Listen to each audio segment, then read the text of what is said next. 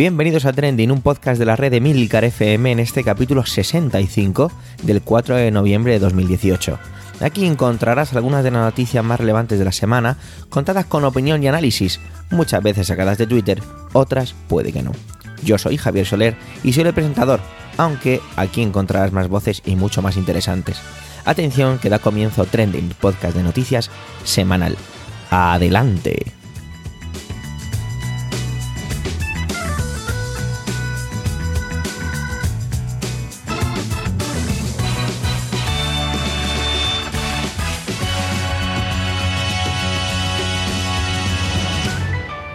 Ha llegado noviembre con la sensación de un octubre muy rápido. No me quejo, pero así lo he sentido yo. Esta semana ha sido un buffet en las redes sociales por diferentes cositas que iréis descubriendo a lo largo del podcast de hoy. Pero primero, si la semana pasada os anunciábamos un nuevo podcast, esta semana os tenemos que anunciar dos. Pero bueno, vamos a empezar poquito a poco, ¿vale? Y es que tenemos un podcast, tenemos un nuevo podcast en Emilcar FM. Se trata de Habitación 101, un podcast mensual de literatura en el que Sara Barberá comparte con nosotros su pasión por los libros y nos habla de sus lecturas, tanto presentes como pasadas y futuras. Tendencias, eventos, lanzamientos, críticas y sobre todo mucho, mucho amor por los libros es lo que vas a encontrar en Habitación 101 que ya está disponible en Apple Podcasts, Spreaker, Evox, Spotify y en cualquier aplicación de podcast. José Miguel se lanza esta semana con un trending tan grande que aún está resonando en las redes sociales.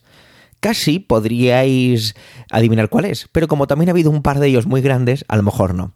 Pero bueno, vamos, voy a daros algunas pistas, ¿vale? Y es simplemente bandera, mocos, sketch. Bueno, con esto yo creo que os hacéis una idea. Adelante, José Miguel.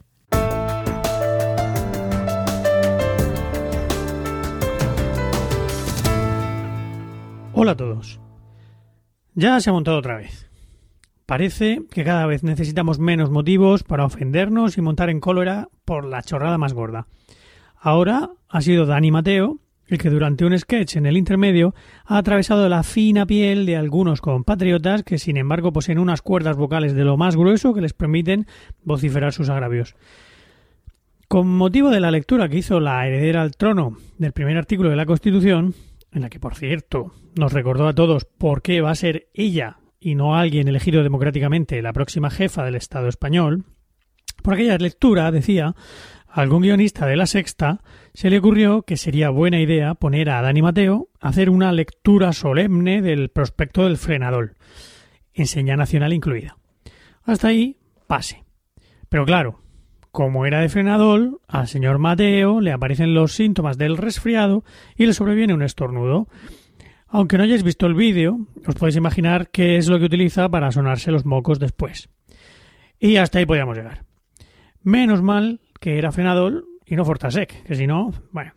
El caso es que en ese momento el personaje que interpreta a Dani Mateo en el intermedio entra en pánico y empieza a disculparse con todo el mundo por lo que le podría pasar. Por supuesto, siguiendo con la parodia. Las reacciones en Twitter y en el resto de redes sociales no se hicieron esperar.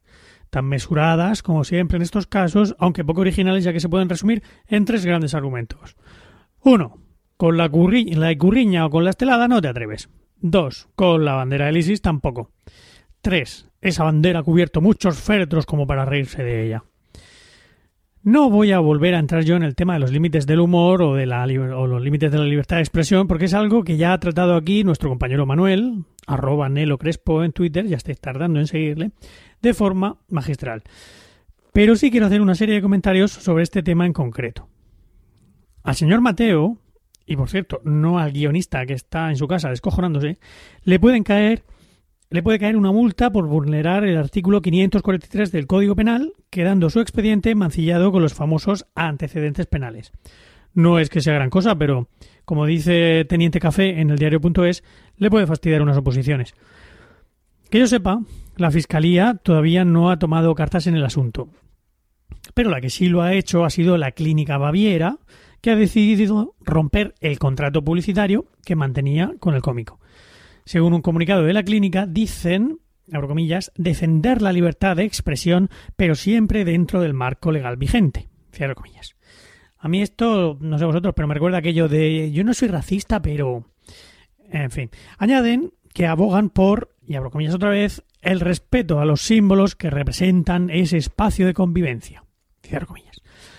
Es curioso que respeten más los símbolos que los principios que esos símbolos representan, como es, por ejemplo, la libertad de expresión. Con respecto a si ultrajar la bandera nacional puede considerarse o no libertad de expresión, me remito al tuit de Joaquín Urías, a la sazón profesor de Derecho Constitucional y ex letrado del Tribunal Constitucional, en el que afirma que el Tribunal Supremo norteamericano ha declarado varias veces, ya desde el año 89, que quemar su bandera es libertad de expresión. Digo yo que sonarse los mocos también lo será. O sea, que no sé si Dani Mateo se atreverá con la icurriña, la del ISIS o la del orgullo gay, pero con la que sí puede atreverse si le viene otro estornudo es con la de los yankees, que en esto, Trump mediante, parecen más razonables que nosotros. Otra reacción que no quería dejar pasar es la del community manager de la Guardia Civil en Twitter. No sé si fue un apretón nacionalista fortuito o vino con el beneplácito de sus superiores, pero el caso es que el tweet sigue ahí explicándonos lo que es humor y lo que no. Esto sí que me parece escandaloso, y no que un cómico haga su trabajo. Que un cuerpo policial se dedique a las reflexiones políticas y a decirnos hasta dónde debe llegar nuestra libertad de expresión. Por favor, señores de la Guardia Civil, limítense ustedes también a hacer su trabajo. En la mañana del sábado, Dani Mateo tuiteó un mensaje en el que dice que lo que le está pasando es precisamente lo que se intentaba parodiar al final de su sketch, las represalias contra alguien que se suena a los mocos por error en la bandera. No es, como mucha gente ha interpretado, una disculpa en la que él diga que fue un error hacer ese sketch, sino que su personaje se suena en la bandera sin darse cuenta de que es la bandera. Y aún así, los perros se le echan encima. Exactamente lo que le está pasando al, al actor, al cómico. Es cierto que la actual bandera española ha cubierto muchos féretros, aunque afortunadamente no tantos en los últimos años. Pero no es menos cierto que muchos de esos féretros contenían los cadáveres de gente que había muerto defendiendo la libertad de expresión y no el trapo que se supone que la simboliza. Por favor, no nos quedemos mirando al dedo. Y esta ha sido mi intervención de esta semana. Muchas gracias a los que habéis llegado hasta aquí y hasta pronto. Tenemos otro nuevo podcast en Emilcar FM, estamos que lo tiramos. Se trata de Cum Laude, un podcast mensual en el que hablaremos de la vida académica lo bueno, lo malo y lo que nunca se cuenta. Presentado por Carmela García y Fran Molina. Conoceremos de sus expertas manos todo lo que supone iniciar y continuar una carrera docente e investigadora en el seno de la universidad. Y no solo hablarán de la situación en España, dado que ambos tienen sobrada experiencia internacional para darnos una imagen global del mundo universitario. Cum ya está, ya está disponible en Apple Podcasts, Spreaker, Vox, Spotify y en cualquier aplicación de podcast. Don Antonio vuelve a ponerse didáctico, cosa que yo agradezco mucho, y tira de profesión para poner claros en las oscuras discrepancias entre la Fiscalía y la Abogacía del Estado en todo lo que tiene que ver con el proceso. Adelante, Antonio.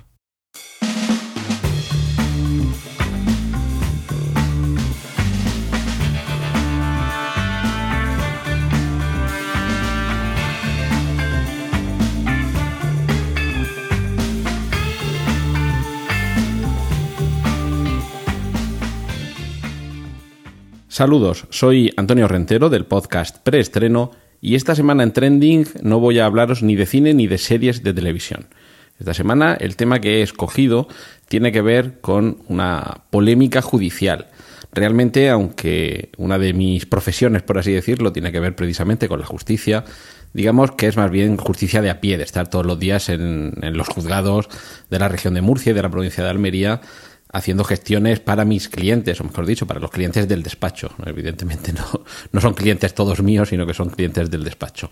Pero bueno, la cuestión es que quieras que no, tanto la formación recibida en la, en la carrera de Derecho como la práctica diaria desde hace cerca de 20 años, como el interés por estar al tanto de la información relativa a todo lo que tiene que ver con el mundo del derecho, me capacitan, creo yo, modestamente para dar una opinión informada sobre uno de los asuntos más importantes que hemos vivido esta semana.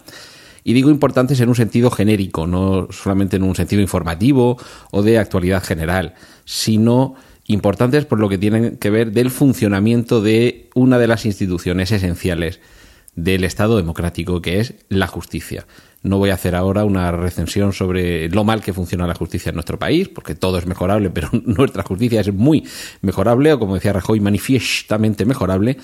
Pero sí que es cierto que hay una cuestión que esta semana quizá mucha gente ha, llegado a conocerla y que tiene que ver con la acusación a los responsables de los actos que hace ahora eh, justo un año tuvieron lugar en Cataluña en torno al, llamado procés, el proceso por el que una parte de España pretende desgajarse y obtener una, no una autonomía, porque ya la tiene, sino una independencia.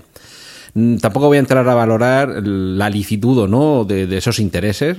Yo, creo que son lícitos, pero como siempre, eh, amparándose en el marco normativo del que disponemos.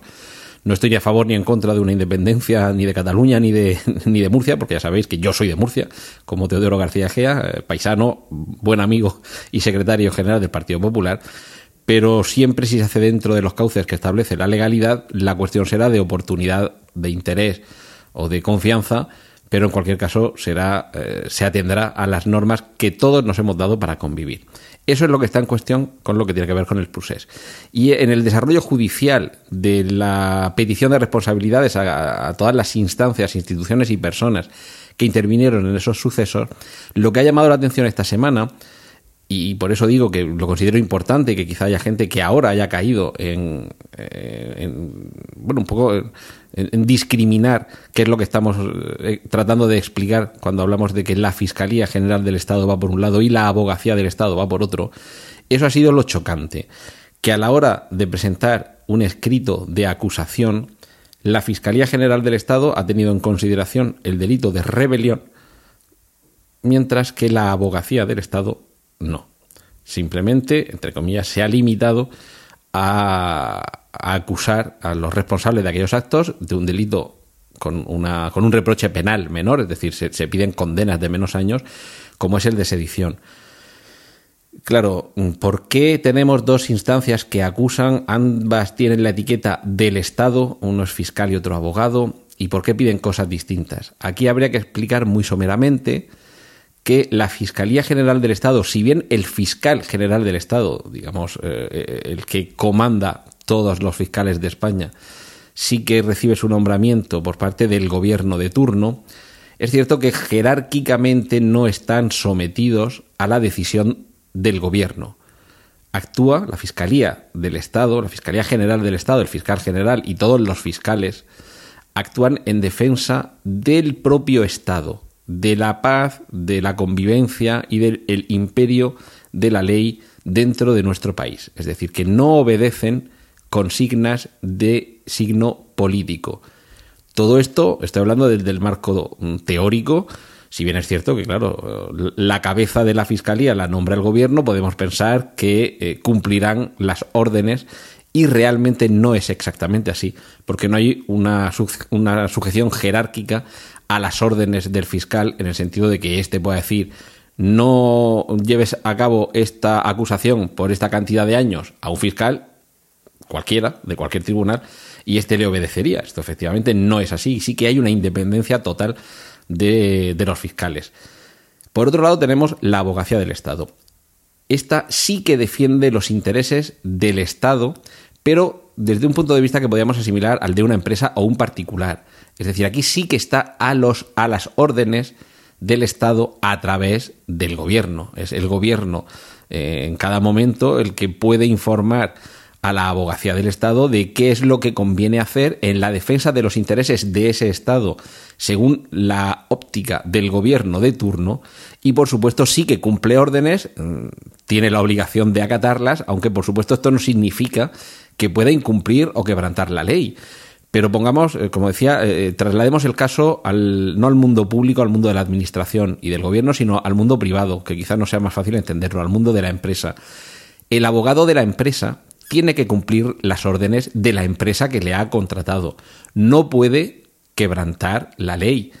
Pero ante un suceso que tiene tintes de antijuridicidad, imaginemos, hay un empleado que ha robado la grapadora, la empresa puede decir adelante, vamos contra él en los tribunales, o puedo decir que no, que no se actúe. O que se actúe no por robo, sino por hurto, que es un delito que tiene una, calificación menor. Eso es lo que supone obedecer las órdenes de alguien. En este caso, la abogacía del Estado cumple las órdenes de su jefe, que es el Estado, pero eh, entendido mm, como aquel eh, aquel ente que está comandado por el gobierno y claro, el gobierno sí que tiene unos intereses políticos detrás de todas sus actuaciones.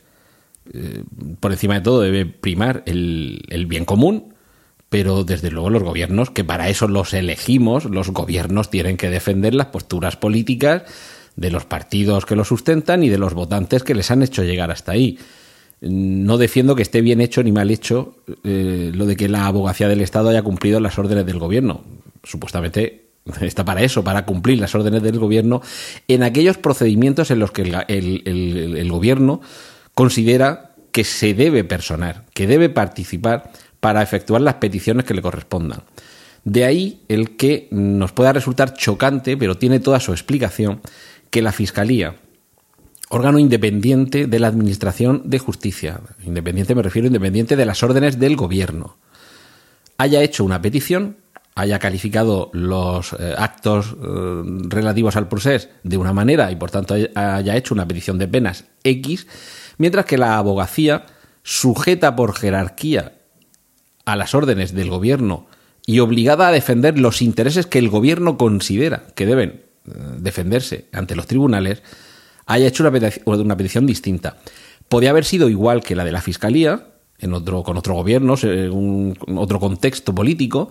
Podrían haber sido incluso superiores. Si os habéis molestado en leer las informaciones relativas a, todo esto del procés, sabéis que además de Fiscalía y Abogacía del Estado, también hay acusaciones particulares. Es decir, grupos de personas que han considerado que el, el les atañe hasta el punto de personarse en esa causa y han hecho una petición completamente distinta. Si no recuerdo mal, en el caso de Vox, que es un partido político al que se le etiqueta de ultraderecha, seguramente con bastante tino, la petición que ha hecho de penas el abogado de la acusación particular de Vox creo que se eleva hasta los 74 o 75 años. Esa podría haber sido la petición del abogado del Estado, por ejemplo, si el gobierno hubiera sido de Vox en lugar de, del gobierno del PSOE. Y en otro caso, imaginemos un gobierno de Esquerra Republicana de Cataluña, por ejemplo, en la Moncloa, seguramente la abogacía del Estado ni siquiera hubiera concurrido ni, ni se hubiera personado, porque las órdenes de índole política que habrían recibido de sus jefes habrían sido estas. Aclarado esto, mm, por lo menos eh, esta, esta pequeña parte de este gran embrollo judicial, político, social y económico que es el procés, creo que poco más puedo añadir. No he querido cargar demasiado las tintas en una postura y en otra. Trataba más bien de, clarificar porque hay gente que se ha extrañado ante esta discrepancia. ¿Por qué la Fiscalía pide X y la abogacía pide Y? ¿A qué obedece este... Para algunos incluso se ha tachado como de, como de falta de coordinación cuando realmente no es tal. Como digo, son órganos uno de, del funcionamiento de uno de los poderes del Estado, como es el, jurisdiccional, pero otro es más bien un órgano dependiente de otro de los poderes del Estado, como es el Ejecutivo. Digamos que uno está integrado dentro del propio funcionamiento de la justicia y por tanto debe ser independiente, mientras que otro no tiene vocación de ser independiente, sino que muy bien al contrario, o más bien al contrario, lo que pretende es eh, defender los intereses del Estado, pero siempre desde el punto de vista del gobierno de turno. Espero por lo menos esta cuestión haberla dejado más o menos aclarada y os animo además, si tenéis un cierto interés, a que sigáis algunas de las cuentas que los, los enlaces de hilos muy, muy orientativos y muy explicativos que han publicado esta semana. Son enlaces que os ofrecemos en las notas del podcast y enlaces además pertenecientes a cuentas de juristas de prestigio y que además precisamente se, se caracterizan por tratar de ser muy didácticos en sus explicaciones. Os incluyo también un enlace de un periodista, Matthew Bennett, periodista británico pero afincado en España desde hace alguna década gran conocedor de, la información y de la actualidad española, con unos análisis muy certeros. Todo esto, además, que decir que Matthew Bennett es, muy buen amigo, pero que lo digo desde la más plena objetividad, porque sabéis que si yo os recomiendo algo es porque creo en ello, y si no, directamente o no os lo recomiendo, o no le pongo nombre y etiqueta, como estoy haciendo ahora.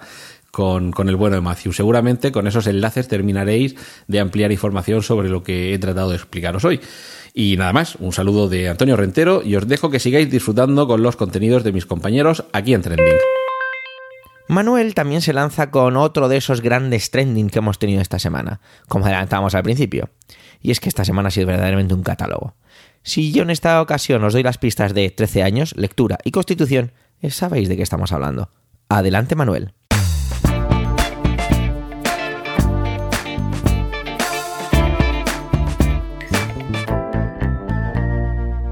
Hola oyentes, hola equipo trending. Andaba esta semana con los ojos y los oídos abiertos, casi como todas las semanas, para elegir un tema que me provocara el trending de hoy. Y resulta que se cruzaron en mi camino las princesas.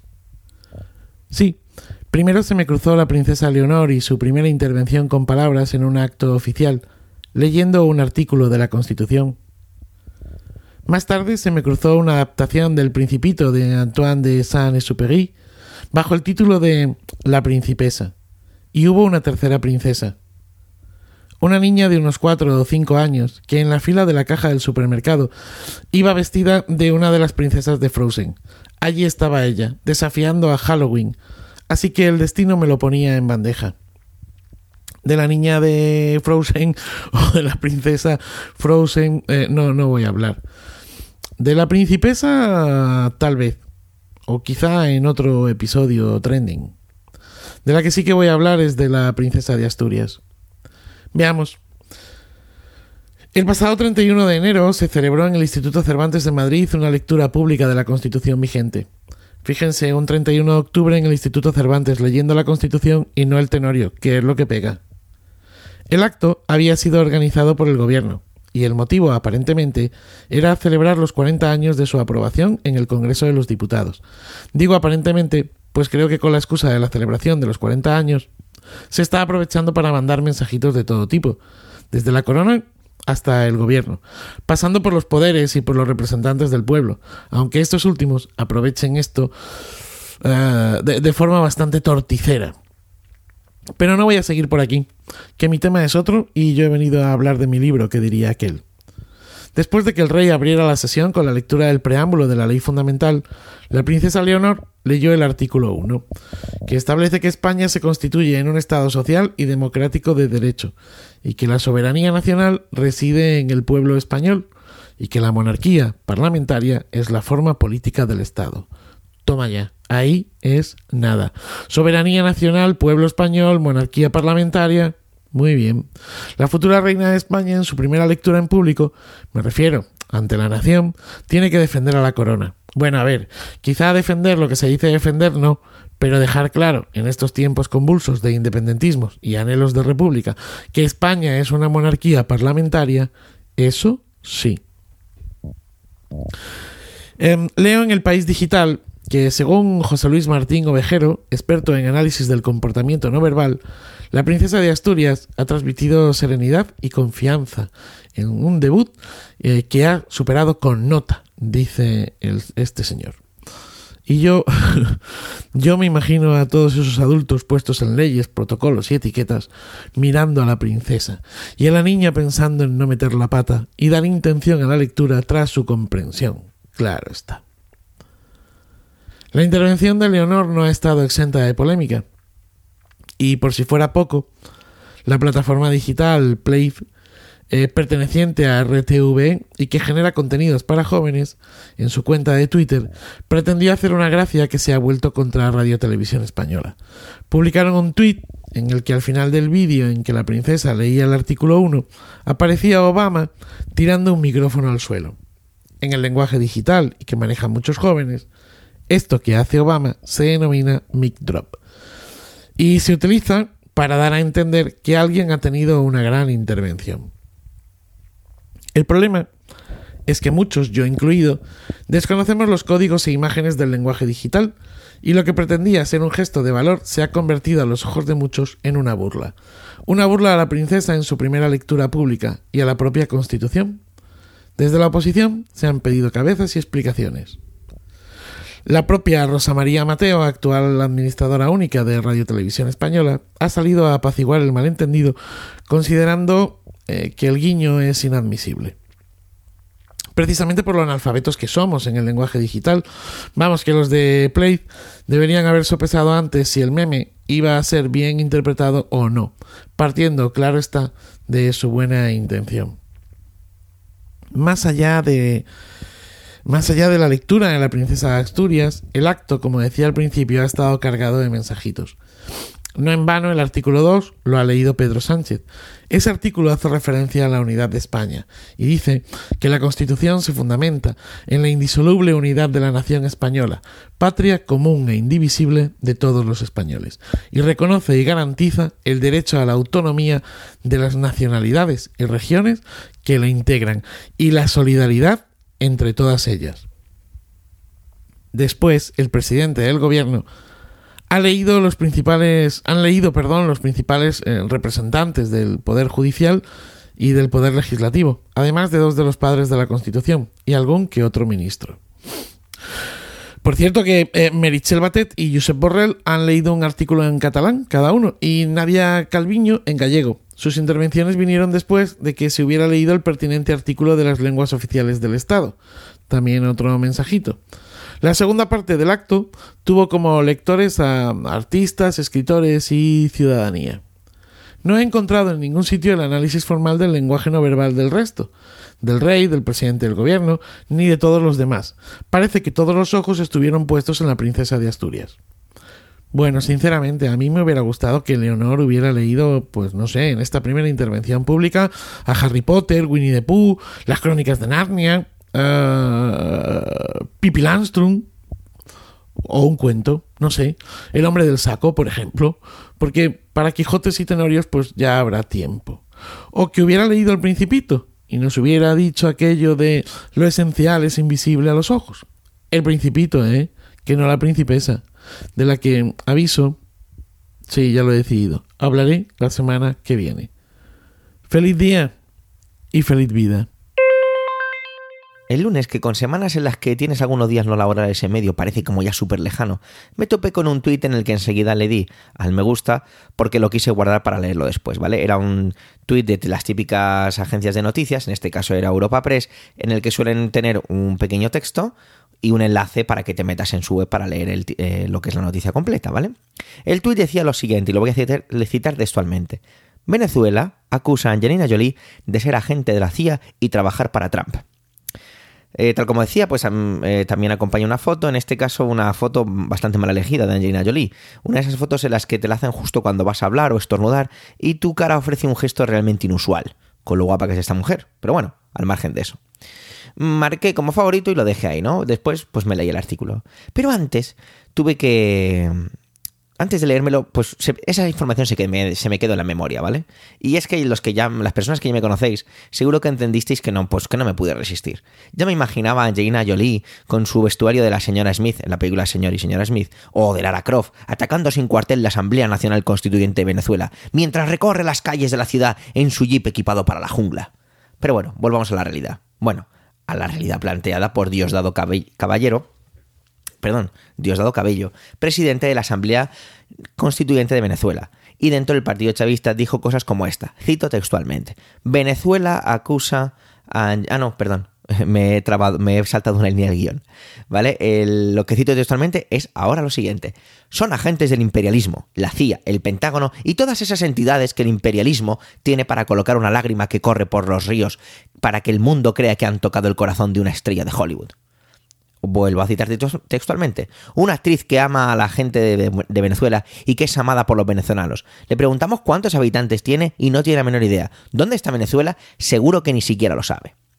Bueno, vamos a ver, el señor Diosdado eh, se despachó muy a gusto con todo esto, ¿no? Es estos discursos plenamente agresivos o llenos de, esa pasión que, este tipo de, figuras políticas suelen hacer alarde, ¿no? Resulta que Angelina Jolie eh, visitó la semana anterior Perú, en un campo de refugiados venezolanos como embajadora de buena voluntad de la ONU, dentro de la ACNUR, todo lo que tiene que ver con refugiados.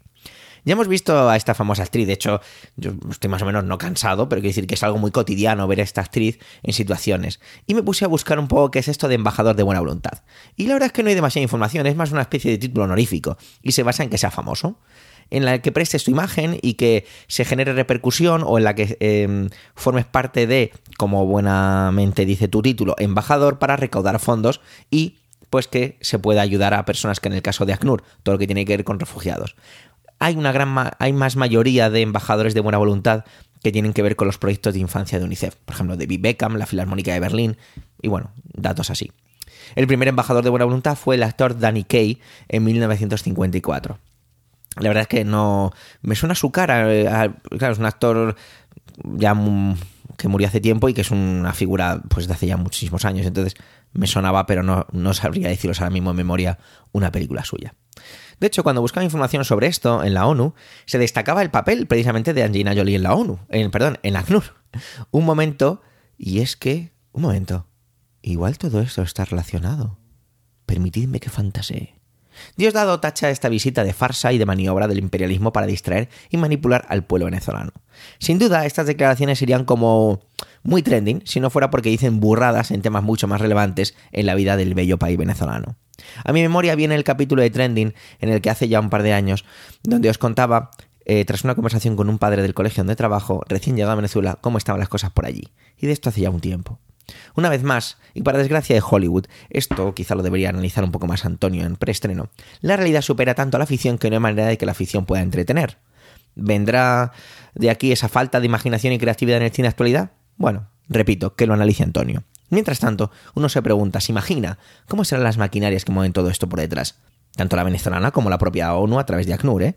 Esas palabras muy precisamente escogidas, esas fotografías muy, muy, muy pensadas de cómo tomarlas, y cada movimiento, ¿no? Todo esto está como muy cinematográfico. Si Angelina Jolie es una agente de la CIA, tiene una tapadera genial. Pero bueno, ¿será por eso que su matrimonio con Brad se rompió? ¿Acaso encontró en el sótano de su casa no guiones desechados, sino misiones en la que entonces era su mujer desbancando dictaduras por el mundo? Bueno, la verdad es que prefiero la ficción a la realidad. Gracias Diosdado por darme un entretenimiento mucho mayor que Netflix. Antes de cerrar, me gustaría aclarar que toda la última parte de mi intervención era pura ironía y acidez. Quizá no se interprete en mi tono y me gustaría dejarlo bastante claro. Y con esto hemos llegado al final de este sexagésimo quinto capítulo de Trending. Gracias por el tiempo que habéis dedicado a escucharnos. Tenéis los medios de contacto y enlaces de toda la información en el... Hemos llegado al final de este sexagésimo quinto capítulo de Trending. Gracias por el tiempo que habéis dedicado a escucharnos. Tenéis los medios de contacto y toda la información y enlaces de este episodio en emilcar.fm barra trending, donde también podéis encontrar los demás podcasts de la red. En Emilcar FM, además en la cabecera se ha dejado un botón para que así podáis no perderos nada de lo que ocurre en todos los podcasts. Si os gusta Trending, podéis recomendarnos, debatir nuestras intervenciones, complementarlas con comentarios y si tras todo lo anterior nos dejáis estrellas en iTunes, pues eso nos haría crecer y que más gente llegue a Trending. Un saludo y hasta la semana que viene.